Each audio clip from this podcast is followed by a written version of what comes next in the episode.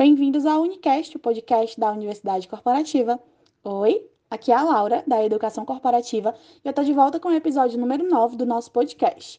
E nesse episódio, eu vou falar um pouco para vocês sobre um assunto, uma competência, na verdade, cada vez mais importante para o nosso dia a dia, tanto pessoal quanto profissional, a flexibilidade. Quer saber mais um pouco sobre ela? Vem comigo! A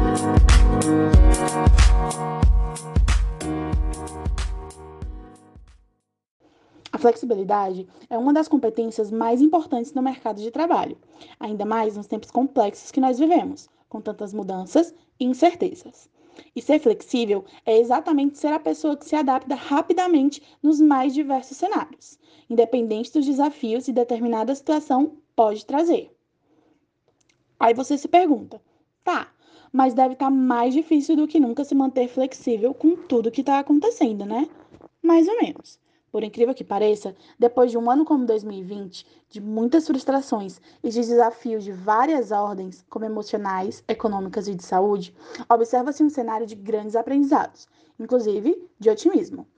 Uma pesquisa do Datafolha, divulgada no final do ano passado, sinalizou que no Brasil estamos 81% confiantes de que é possível se reerguer o brasileiro sendo brasileiro, né? e voltando para a competência tema deste Unicast, dificilmente alguém consegue acreditar em situações futuras melhores se não tiver usado da flexibilidade nos momentos mais difíceis que tiver vivenciado. São vários os exemplos que demonstram a necessidade da flexibilidade no nosso dia a dia nos últimos tempos se acostumar com o mundo online, com as celebrações e comemorações à distância, estar fisicamente distante de colegas, de amigos, de familiares, entre vários outros exemplos.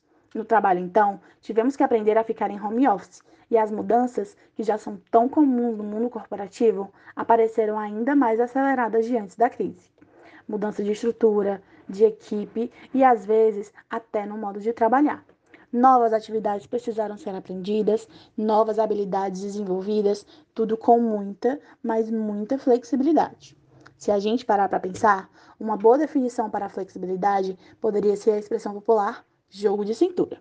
E haja jogo de cintura para passar por tudo isso, hein?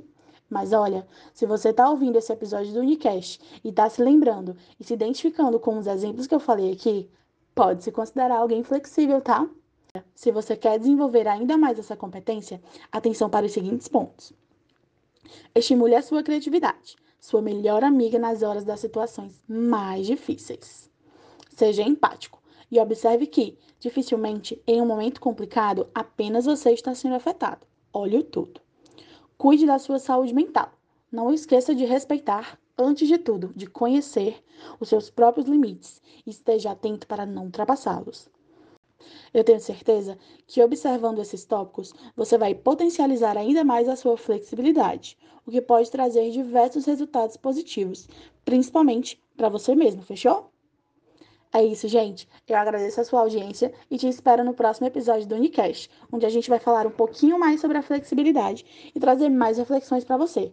Ah, e para você aguardar até lá, vai no perfil da Universidade Corporativa no Workplace e dá uma olhada na Unidica que a gente postou no comecinho do mês.